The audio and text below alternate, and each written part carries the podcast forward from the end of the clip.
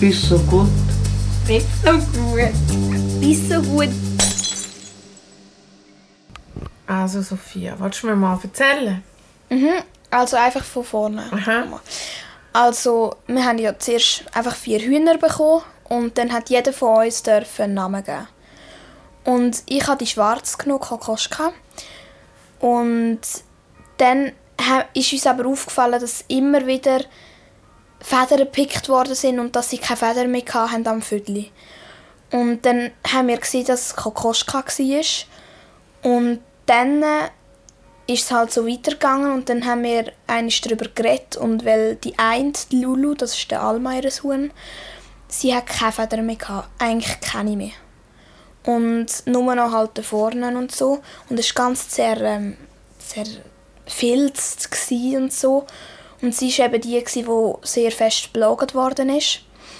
Und dann haben wir gesagt, gut, jetzt müssen wir sie in die Ferien geben und dann haben wir sie euch gegeben. Und da ist, dann, a- ist sie immer ein bisschen alleine gsi halt und der Gückel hat sie auch angegriffen. Und dann hast du sie ja übergegeben zu der Nachbarin und dort ist es dann auch nicht gegangen, weil sie sie ja angegriffen hat. Und dann haben wir sie heimgenommen und haben es nochmal probiert, zum ganz langsam nochmal ein bisschen zusammentun und so. Und das ist nicht gegangen, weil sie jetzt direkt hat sie sie wieder angegriffen. Und dann haben wir sie zu einer Nachbarin abgegeben und dort ist sie dann mit einem gsi, der zwei Meersäule umgebracht hat. Und der war auch schwarz und hat nur noch eineinhalb Ohren. Und mit einem Meersäule. Und dort ist es eigentlich recht gut gegangen und dann hat die ähm, unsere Nachbarin sie ganz langsam zusammengebracht. Wenn, wenn sie sie außen den Garten gelassen hat, hat sie sie zusammengetan und dann wieder in den Stall hat sie sie alleine gelassen. Und jetzt hat es Kokoschka ges- geschafft und gecheckt und kann jetzt mit denen zusammen sein, mit diesen Hühnern von ihr. Und geht in den Stall lecken. Und man sieht schon, dass sie nicht unbedingt die oberste ist. In der Rangliste. Ja. Da hast du jetzt auch etwas über Hackordnung gelernt.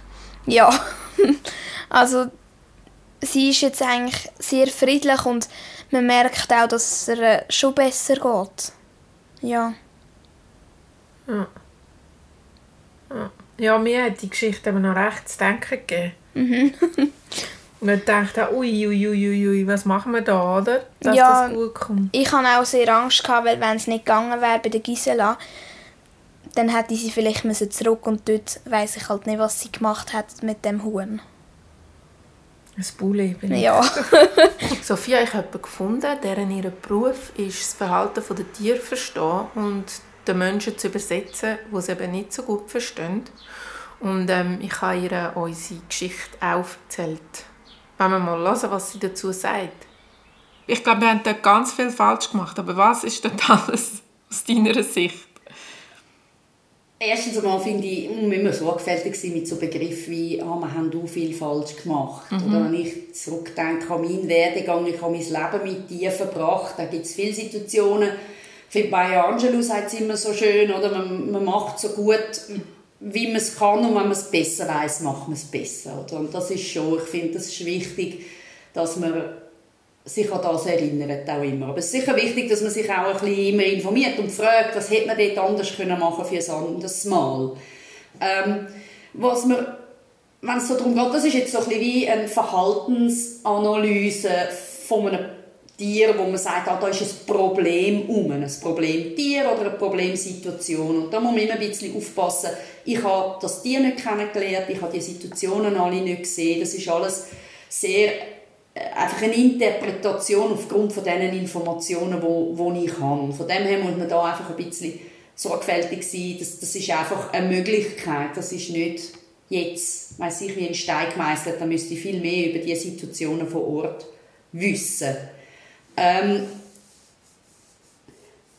was, sicher, was man sicher weiß, vor allem halt eben wieder aus der landwirtschaftlichen Haltung von Hühnern, ist, dass wenn sie andere picken, Federn ausreißen und blutig machen, da ist aus irgendeinem Grund irgendein Haltungsfehler vorhanden. Das ist nicht normales Verhalten für ein Huhn. Ähm, das ist so in einem Bereich, wo wie das individuelle Tier, der Organismus, kann nicht mehr kompensieren. Etwas in der Situation. Und ein anderes Individuum kann das vielleicht schon, das Individuum kann das nicht. Das, das sieht man auch oft im Tierheim, wo das eine Büsi im Tierheim über seine Grenzen gebracht wird und sich anfängt zu schlecken, chronisch schlecken und die Haare alle ausschlecken.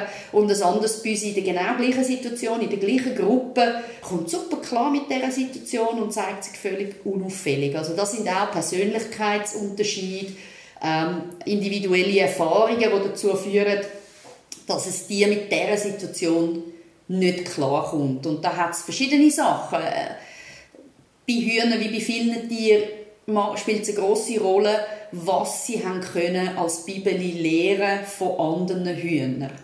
Hat es überhaupt andere Hühner, Erwachsene über, die ihnen normales Sozialverhalten vorgelebt haben und sie geschützt haben vor Gefahren, ihnen Sicherheit gegeben haben bei Gefahren, ähm, ihnen vielleicht einmal ein Verhalten ähm, zu verstehen geben, das musst du im Fall bei mir nicht machen Also das Ganze, das ist immer so ein, Faktor, wie war die Entwicklung, gewesen, dann wie ist die Haltung im Erwachsenenleben. Ähm, aber ganz klar ist, wenn so etwas kommt wie Federn picken, Federn ausreißen, blutig hacken, da ist ein Problem um, das das Tier nicht mehr lösen kann, nicht mehr kompensieren kann. Ähm, was man aber auch weiss, einfach von der Entwicklungsgeschichte von Hühnern. Der Ursprung der Hühner ist ja nach heutigem Stand des Wissens in den Regenwäldern von Südostasien. Sie sind dort in kleineren Haremsgruppen, das heißt das Männchen mit mehreren Hennen unterwegs, am Scharren, am Boden, im Regenwald, sehr viele verschiedene Futtersachen um, aber auch sehr viele Gefahren.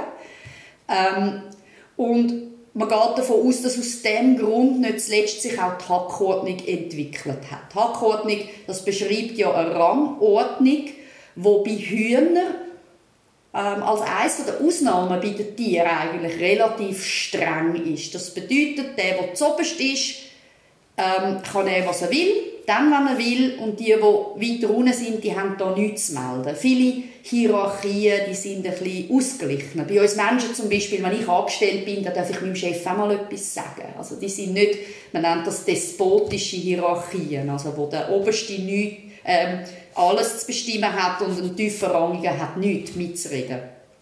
Despotisch heisst aber nicht, dass der Ranghöchste ein Tyrann ist. Die Leithähne in meiner Gruppe zum Beispiel kenne ich, das ist ganz klar, dass sie die Leithähne ist, aber sie ist eine, sagen wir mal, eine super Chefin.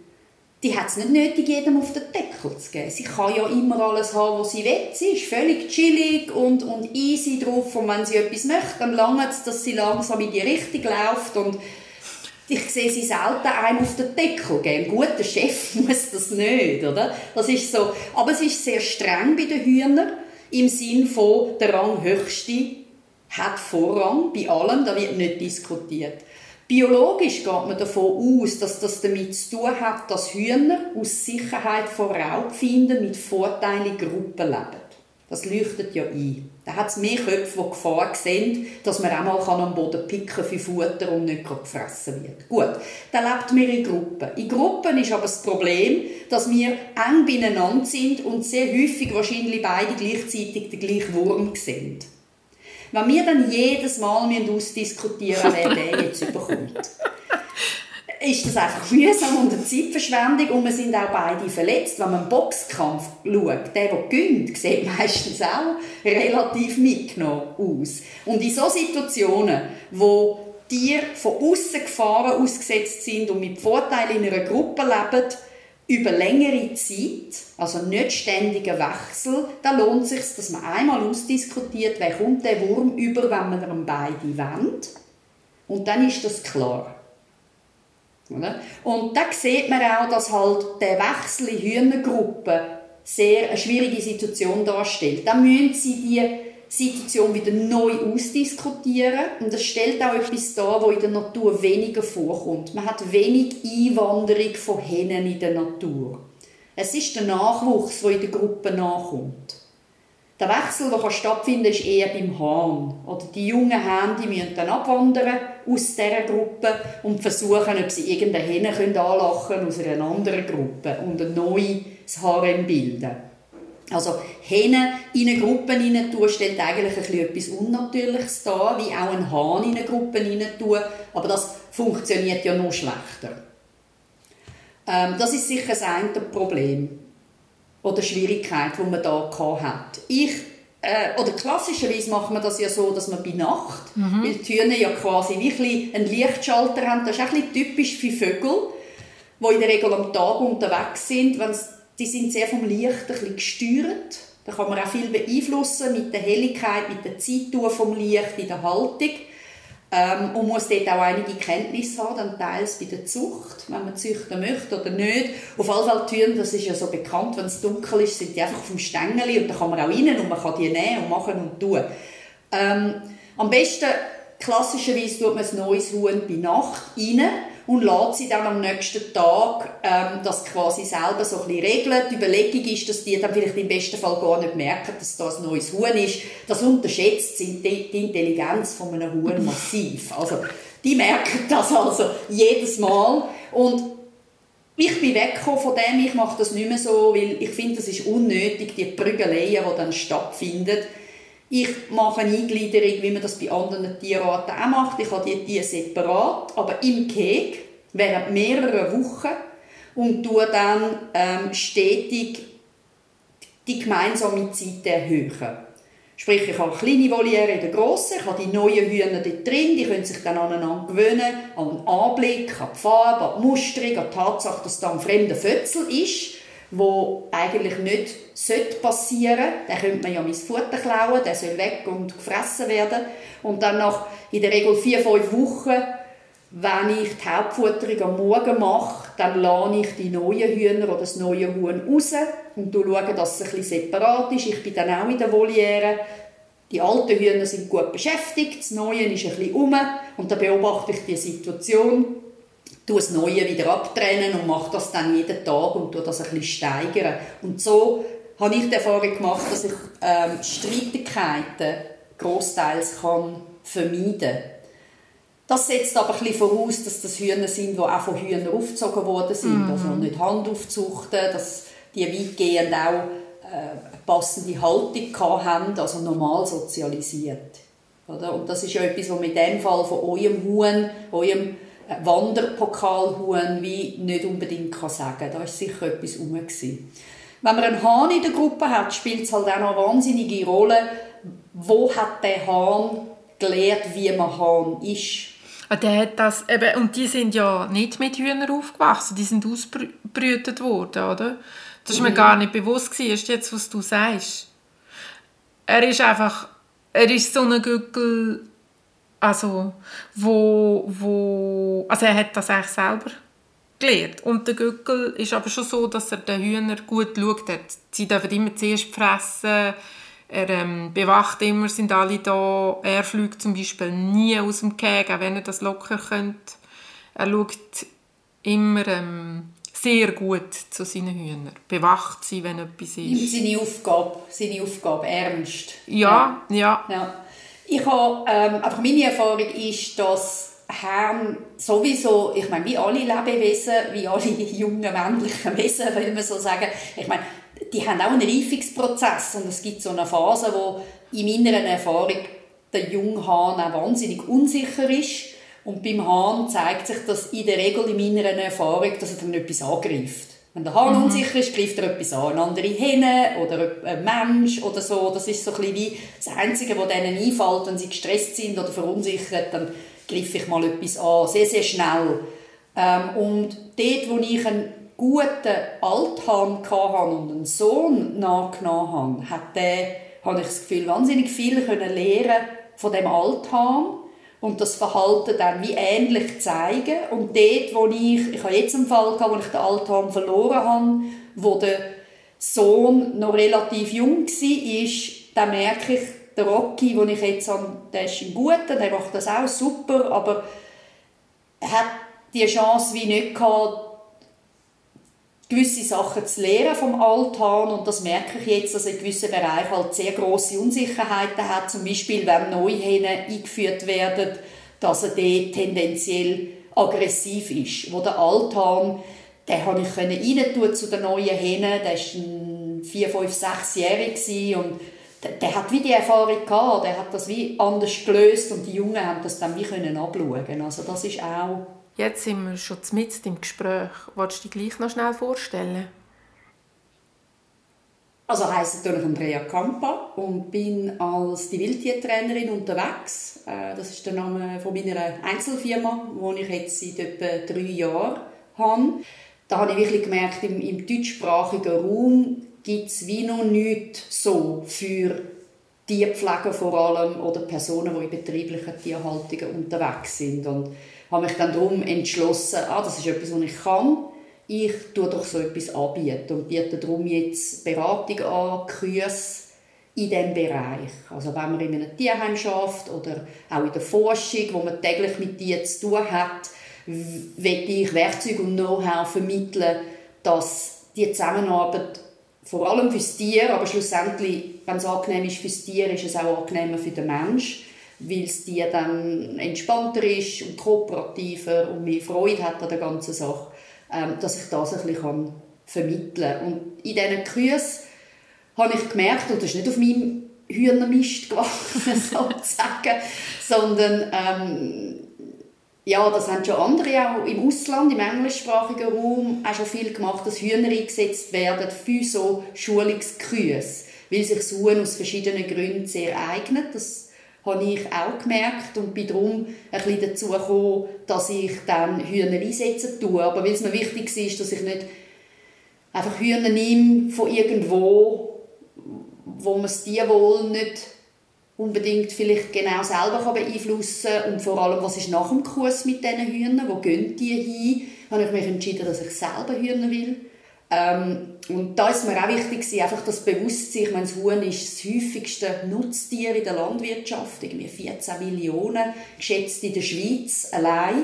Dass einem einfach ein bisschen bewusst ist, das sind 14 Millionen Individuen mit eigener Persönlichkeit. Und das merke ich bei jedem Kurs. Bei jedem Kurs kommen die Leute äh, wo eigentlich ja schon mit dir zu tun haben und sensibilisiert sind, haben ein riesiges Aha-Erlebnis und finden, boah, wie du vorher gesagt hast, ah, da hat ja, jedes Tier hat eine eigene Persönlichkeit und eigene Vorlieben und das ist mir auch noch wichtig gewesen, mit dem doch sehr bescheidenen Lebewesen, das Huhn, dass man so ein bisschen das Gesamtpaket ein bisschen vermitteln kann. Aber wie sieht denn das jetzt aus? Also wie setzt du denn die Hühner ein? Hühner werden in der Regel ähm, in erster Linie im Kursbereich eingesetzt. Das sind Kurse meistens mit einem Thema, zum Beispiel für Zootierpfleger, also Personen, mit, die mit Wildtieren arbeiten, oder äh, Tierheim-Tierpfleger und Mitarbeiter. Und da tun wir die Themen, die in diesen Umgebungen relevant sind, zum Beispiel, wie lange ich ein Tier habe, das nicht angelangt werden will, oder wie kann ich das Vertrauen von einem Tier fördern, dass ich besser mit dem arbeiten kann tun wir ähm, theoretisch und mit Videomaterial und, und Vortrag bearbeiten und irgendwann muss man das aber auch praktisch können ausprobieren und dann ähm, machen wir Trockenübungen, damit man das Handling hat. Also wie bewege ich mich, was mache ich wann und dann gehe ich fragen bei meinen Hühnern, wer Lust hat zum Mitmachen. Da habe ich so ein System, wo sie können sagen ob sie wollen oder nicht. Ähm, und dann meistens sind es immer so, die einen sind, die wollen immer und andere wollen so amix und dann wollen sie lieber etwas anderes machen. Und dann nehme ich meistens zwei Hühner über in den Kursraum auf den Tisch. Ich habe Zwerghühner, die sind etwa 350, 400 Gramm, also vielleicht so gross wie eine grosse Stadttube. Und dann lasse ich ein Huhn raus und dann tut man mit dem Huhn eine Übung machen und das Huhn hat jederzeit eigentlich die Chance zu sagen, das ist doof, ich will wieder heim und dann geht es wieder heim. Ähm, aber in der Regel, wie bei vielen Tieren, ähm, das ist ja zum Beispiel eine Forschung vom Agroskop in der Schweiz, bei Geissen, wo eigentlich, wenn man sich Gedanken macht, dazu gar nicht so überraschend ist, die meisten Tiere wollen nicht einfach alles Futter gratis bekommen. Die machen gerne etwas, die lösen gerne eine kleine Aufgabe, lösen, um ans Futter zu kommen. Das merke ich auch bei den Hühnern. Da kann Futter auf dem Tisch rumliegen, aber die tun lieber eine kleine Übung mit dem Mensch machen. Und der Mensch kann dann gleichzeitig auch gerade etwas über das Handwerk lehren. Ähm, und dann meistens ist ein Huhn im Einsatz für drei, vier Minuten. Und dann kann es wieder zurück in sein Transportböckchen, dann kommt das andere Huhn dran. Oft bucht auch ein Verein etwas, ganz gezielt. Jetzt am kommenden Samstag zum Beispiel ähm, im Bereich tiergestützte Therapie. Da geht man ja mit Meersäule, mit Hühnern, mit Küngeli ins, äh, ins, Tierheim, ins Altersheim. Und ähm, gibt die Möglichkeit, den Menschen den Kontakt haben mit Tieren, eine Interaktion mit den Tieren. Aber die Tiere muss man natürlich auch an das gewöhnen. Sonst ist es dann auch wieder nicht fair. Und die Möglichkeiten, ja, wie kann ich dann, ob es Tier möchte oder nicht, wie kann ich ihm beibringen, dass es Ja und Nein sagen kann, wie kann ich ihm vielleicht beibringen, dass das etwas Lässiges kann sein, eine Interaktion. Was für Interaktionen kann ich zum Beispiel diesen Personen an die Hand geben, die nicht nur futtern und streicheln ist. Also jetzt bin ich die ganze Zeit so am Nachdenken, wie merkst du, wenn das Huhn Ja oder Nein sagt? Also wie merkst du, ob es will? Weil es dann auf dich zukommt, oder? Im einfachsten Fall, ja, ist es ganz banal gesagt, wenn das Tier auf dich zukommt und dich zum Beispiel bedrängen tut, dann will es etwas von dir, oder? Und, und wenn es weggeht, ähm, zum Beispiel wenn es muss, irgendwie neu mit einbringen oder so und es will nicht eingefangen werden, dann rennt es von dir weg. Das ist so, so ein das Offensichtlichste. Ähm, das ist meistens relativ undifferenziert äh, und vor allem, wenn es darum geht, dass das Huhn nicht möchte, schnell einmal mit ein bisschen Stress verbunden. Also im Trainingsbereich kann man gezielt am Tier ein, bisschen ein Konzept vermitteln. Zum Beispiel für Klauenpflege bei meinen Hühnern. Haben sie gelernt, dass also ich habe sie an das Material gewöhnt, zum Beispiel, weil das Huhn ja von Natur aus gerne ein bisschen skeptisch ist, weil die sind ja quasi in der Natur raus, oder auch bei uns in der Landwirtschaft so ein bisschen Kentucky Fried Chicken, oder? Alles wird ein Huhn, viele wollen das Huhn essen, nicht nur Menschen, sondern Fuchs und Marder und Hunde und was weiß ich. Ähm, also die sind immer relativ besorgt von unbekannten Sachen im ersten Moment. Und dann sicher an das gewöhnen und dann haben meine Hühner gelernt, wenn sie auf ein Holzblöckchen aufsteigen, dann ist das einerseits etwas Lässiges, weil dann kommt äh, etwas feines Futter rüber, was vielleicht sonst nicht so viel haben. Aber ähm, das ist auch der Moment, wo dann ein Signal kommt, wo heißt jetzt wirst du angelangt. Und dann haben sie die Möglichkeit mit einem ein sorgfältigen Training, dass sie lernen können, aha, wenn ich das nicht will, muss ich nicht hysterisch schreien und davor rennen und so. Ich muss einfach von diesem Blöckchen runter. That's it. Und dann gehen sie runter und dann werden sie nicht angelangt. Wenn ich aber oben bleibe und die Berührung zulasse, dann komme ich auch etwas Feines über. Und wenn man das sorgfältig aufbaut, dann sind auch Fische in der Lage, diese Zusammenhänge zu verstehen. Und wenn man es eben sorgfältig genug macht, ist die Berührung dann auch nicht gross problematisch und das Tier sagt dann auch nicht immer Nein. Aber die Möglichkeit, dass das Tier kann verstehen kann, ich muss nicht laut werden im Sinne von davor oder schreien oder angreifen, sondern ich muss einfach einen Schritt machen. Und dann hört es auf, wenn es mir unwohl ist. Das ist für viele Tiere, das mache ich auch viel mit Hunden, die schwierige Hintergründe haben und sich nicht mehr anlangen lassen im Tierheim oder bei Wildtieren ist das ein häufiger Ansatz. Ähm, wenn das Tier das verstanden hat, aha, ich kann einfach Stopp sagen, ist die Bereitschaft zum Ja sagen viel grösser. Ja, das leuchtet eigentlich recht ein. Das ist ja wahrscheinlich, das ist ja dann wahrscheinlich wie nicht unendlich einem menschlichen Verhalten. Also Grenzen setzen und dass die respektiert werden. Und dann kann man auch wieder auf einen Mensch, also wieder zugehen, oder? Ja, ich würde das nicht als menschliche so Eigenschaft bezeichnen, sondern eine universelle mhm. tierische Eigenschaft.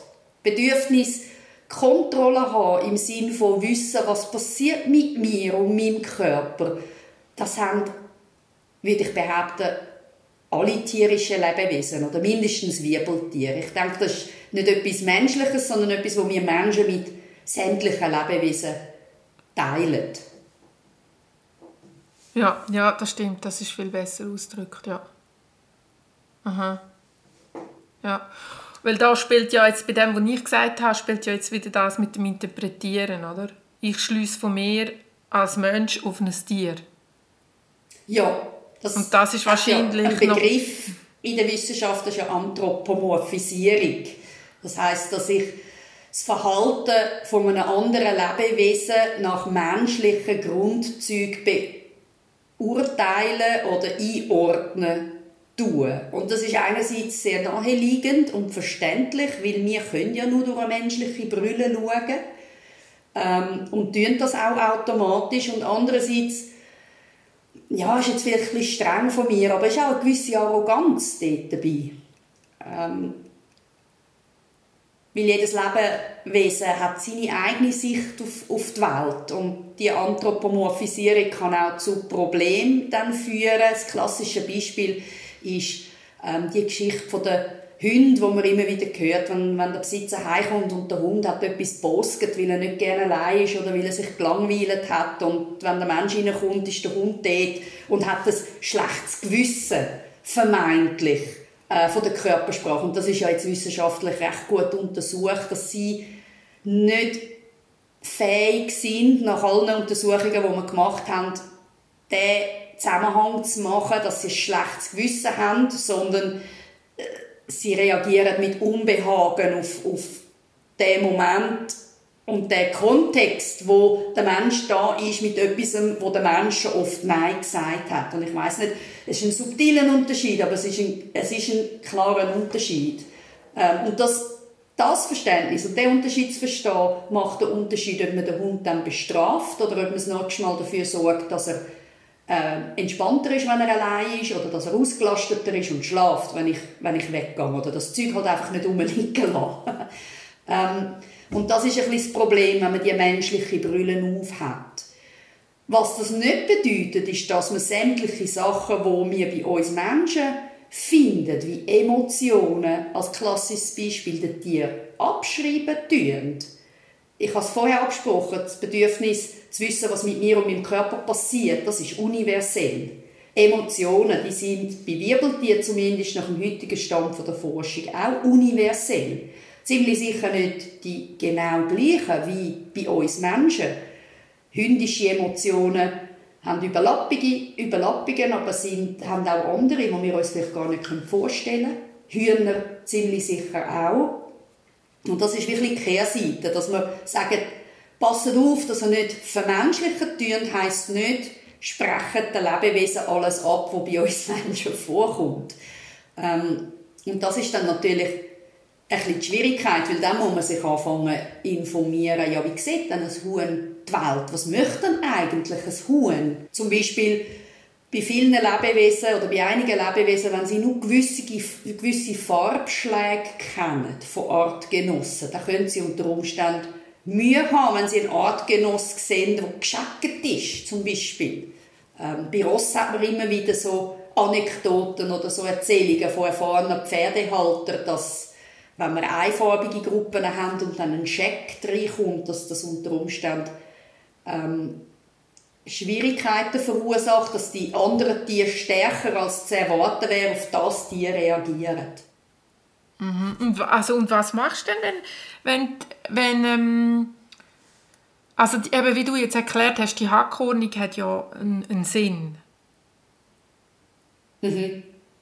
Und wenn jetzt die aber wie aus dem, also in Frage gestellt wird oder neu verhandelt werden muss. Ja, du hast es eigentlich gesagt, oder? Dann probierst du sie anders zu integrieren. Weil das habe ich auch gelesen, oder? Man tut sie zur Nacht rein und so.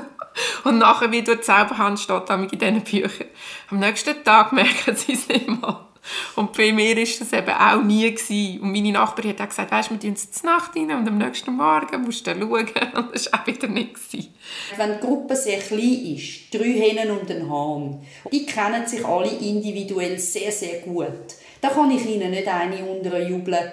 Oder das sind dann die, wie quasi die direkten Nachbarn oder die, die im gleichen Haus wohnen. Da weiss sie, wer das ist und wenn jemand Neues da ist. Wer am Ende von der Straße ins Haus gezogen ist, bin ich vielleicht damals nicht ganz sicher. Also in grösseren Gruppen, 20, 30 hier, bin ich der Meinung, funktioniert das wie eher ein bisschen in der Nacht eine rein tun, als in der kleinen Gruppe, die wir in der Privathaltung gern haben. Das ist ein Faktor. Und das andere ist, dass halt für viele Personen das einfach halt dazugehört, dass die sich vermöbeln. Ähm, und eine gewisse Phase von dem wird man haben, je nach Persönlichkeit der Hennen, wo man einführt und Persönlichkeit der Leithennen in der eigenen Gruppe. Eben, ich habe das Glück, dass Kenny total eine lässige und eine gute ist. Ähm, und das bringt viel Ruhe in die Gruppe. Auch wenn der Rocky, der Hahn, jetzt noch ein bisschen jung und unsicher ist, kann sie ihm auch ein bisschen Ruhe geben.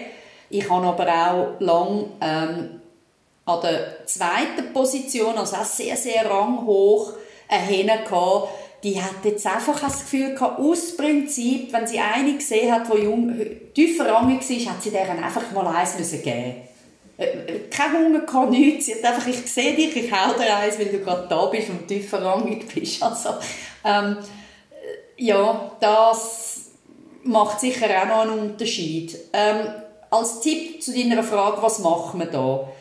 Ich würde überlegen, dass man vielleicht die Integrierung dann, man kann es ja probieren über Nacht, wenn man dann merkt, dass das den ganzen Tag drangsaliert wird oder das plötzlich anfängt, dann würde ich vielleicht übergehen zu dem abtrennt haben in der Voliere ein paar Wochen ähm, und langsam probieren. Ich würde auch sehr darauf achten, bei einem Tier wie Huhn bringt, Strafe ist eh immer sehr eine inelegante Vorgehensweise zum Verhalten steuern. Ähm, sagen wir es mal so.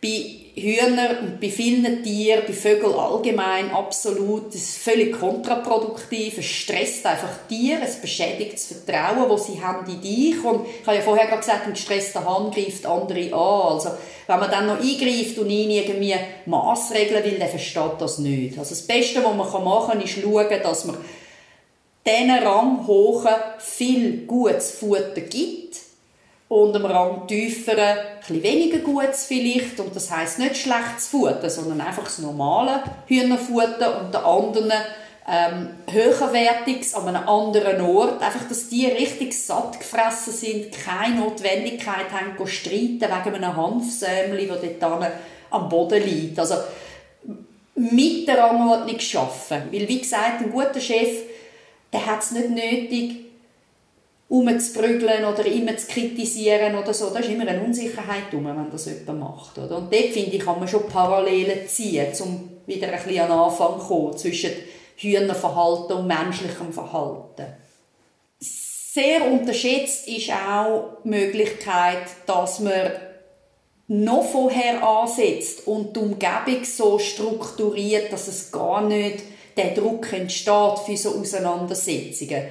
Bei der Hühnerhaltung, allgemein auch Vögelhaltung, aber auch bei Geissen. Geissen können auch relativ schwierig sein, wenn man fremde Fötzel will integrieren will. Die sehen da die Notwendigkeit auch nicht, dass irgendein Fremder kommt. Ähm, einerseits eine grosszügige Anlage, aber mindestens, wenn, so wichtig, wenn nicht wichtiger, ist gute Strukturierung von der Anlage, dass sich Tiere aus dem Weg können, dass es keine Sackgassen gibt, dass es Schleusen hat, wo man vorne rein kann und hinten raus. Also ich habe in meiner Voliere zum Beispiel immer so in der Mitte so ein Gebilde, wo man unten durch kann und rundum kann, dass man sich aus dem Weg kann. Eine Anlage für viele Tierarten sollte nicht so strukturiert sein, dass der Rang höchste von einem Ecken aus überall alle sieht. Dass es immer ein bisschen dass man sich muss bewegen muss, dass man einen sieht, dass sich einer ein verstecken kann, ohne dass er sich in eine Ecke muss drücken ähm, So kann man auch schon viel Stress aus dem Weg schaffen. Ich habe auch erhöhte Sitzstangen, Schaukeln, ähm, aufgehängte Kisten, da können die Vögel auch ein bisschen in die Höhe in einer Kiste wühlen und, und nuhlen ähm, und sind nicht alle immer nur am Boden. Ich habe so mehr Fläche und mehr Strukturen wieder drin. Und das nennt sich Umgebungsgestaltung im Trainingsbereich. Und da kann man sehr viel erreichen, dass man gar nicht in die Situation kommt, dass man muss überlegen, oh, da hat es jetzt unerwünschtes Verhalten, was könnte ich belohnen, wo besser ist. Oder das ist dann schon ein weiterer Schritt. Mhm. Das kann man schon vorher eigentlich ein bisschen versuchen zu vermeiden. Was man auch machen kann, wenn man neue Tiere einführt, ist, dass man ähm, Äste schneiden mit Laub, Hasel zum Beispiel, und rein. Es gibt auch gerade so ein einen Sichtschutz. Ähm, dort hat es dann Insekten drin oder, oder junge Blätter, die es gerne rauspicken Das sind alle auch beschäftigt. Ähm, also ich würde sicher Dann schauen, dass es nicht nur viel Struktur hat, sondern wenn ein neues Tier kommt, dass man auch wie neue Strukturen tut, die sie gerade ablenken. Nicht, dass es eine Angst macht, aber sie ablenken tut, einen Moment. Das ist sicher auch... Ja, zum Beispiel das Huhn, das hält immer ab. Das tut immer... Also das ist wirklich ein Phänomen, dass... dass ich geht immer im Verlauf des Tages findet es eine Möglichkeit, aus dem Keg rauszugehen. Und dann, äh, wenn jemand von uns im Garten ist, dann kommt es zu uns. Und es ist einfach so ein bisschen rundum. Also wenn ich im Garten etwas mache, ist es immer dort, wo ich bin. Wenn das ist doch schön. Ja, ist total schön. Aber es ist nur das und es ist so wie, es sucht so den Kontakt. Mhm. Und das kann wie nicht, das wird wie nicht ähm, bei den anderen sein. Es, ist, es, es will immer raus. Also ich finde es recht interessant, wie verschieden die einfach sind auch. Und wie andere ja, Bedürfnisse die haben. Persönlichkeiten. Ähm, aber bei allen, auch wenn sie sehr gerne bei uns sind, das ist, ein Huhn braucht immer andere Hühner. Ähm, es ist ein Gruppentier, es ist ein Gesellungstier. Ähm, von dem her eben so die Einzelhaltung von einem Huhn, auch wenn es sehr gerne um einen herum ist, das finde ich, ähm, das ist nicht der richtige Weg. Aber dass man so die Persönlichkeiten genießt, die sich herauskristallisieren und, und können helfen, Gärtnern oder so, das finde ich, finde ich schön. Lässt sich dann auch wieder gut rein tun? Ja, du musst nur eines mit Mehlwürmern oder Kernen genau. schütteln und dann geht es ja. schon. Ja. ja. Amix, ähm, wenn einzelne Hühner auch raus wollen, für sie die Legemöglichkeiten nicht ihren Wünschen entsprechen. Viele Hähne, ähm, wo mir erzählt werden, ah, die eine Hähne geht immer raus. Wenn ich dann nachfrage, kommt raus, ja, sie geht raus und sie geht immer dort und dort Seil legen. okay. Ähm, da muss man sich überdenken, ob man etwas anpassen tut. Weil es ähm, eigentlich nicht kann liegen mhm. Ja, es könnte schon. Mhm. Und den anderen passt es, aber wie wir ja auch individuell sind, ich will meinen Kaffee genau so und so ähm, und nicht unbedingt mhm. der und der Kaffee und jemand anderes findet, es ist mir doch gleich, solange es Kaffee ist, ist gut. Das, das hat man bei sämtlichen Tieren. So das Entwickeln von Persönlichkeit, ähm, das ist etwas auch, was universell ist. Das ist nicht eine Eigenschaft des Menschen allein. Das ist etwas, was wahrscheinlich schon sehr früh in der Entwicklung von Wirbeltieren gekommen ist, weil das irgendwelche Vorteile hat. Ähm, das sieht man, das sieht man bei, bei vielen. Ja. Aha. Aha. ja, also das ist jetzt wirklich für mich total interessant. Findest du so wie ähm, für mich so eine, wie einen ganz anderen Blickwinkel auf? Mhm. Auch mit, äh, wie hast du gesagt, ähm, das mit ähm, der Begriff, der wissenschaftliche Begriff. Anthropomorphisierung. Ja, genau. Ja. Das finde ich auch sehr interessant. Ja. Ich habe viel gelernt. Und vor allem wie eine neue Welt auf. Das finde ich super. Danke vielmals für das. Und eben gäb's, ist aus deiner Sicht etwas, was ich jetzt irgendwie nicht dich gefragt habe, was wichtig wäre? Nein, ganz ehrlich, ich finde, wir haben, ähm, also ich habe es jetzt sehr ein spannendes Gespräch gefunden. Ich habe, mir auch viel Spass gemacht. Ich tausche mich natürlich gerne über diese Themen aus und ähm, ich glaube, das, was ich mir würde wünschen ist auch von dir ganz klar kommen, dass man sich halt immer auch fragt, warum sind Sachen, wie sie sind und könnte man es besser machen und das Bewusstsein, dass man es mit, mit Individuen zu tun hat und Lebewesen, die auch ganz eine lange Entwicklungsgeschichte haben und, und ihre Bedürfnisse und auch ihre Einschränkungen mitbringen und dass man sich einfach, dass man das Interesse mitbringt, sich zu informieren. Und im Sinne eben auch von der Maya Angelou immer ein bisschen mehr Wissen aneignen, dass man es vielleicht ähm, dann ein bisschen besser machen kann. Das wäre, glaube ich, mein, mein Wunsch, dass man so offen und, und neugierig bleibt und nicht das Gefühl hat, ja, ich weiß jetzt, wie es läuft und das machen sie ja alle so, das wird schon gut sein.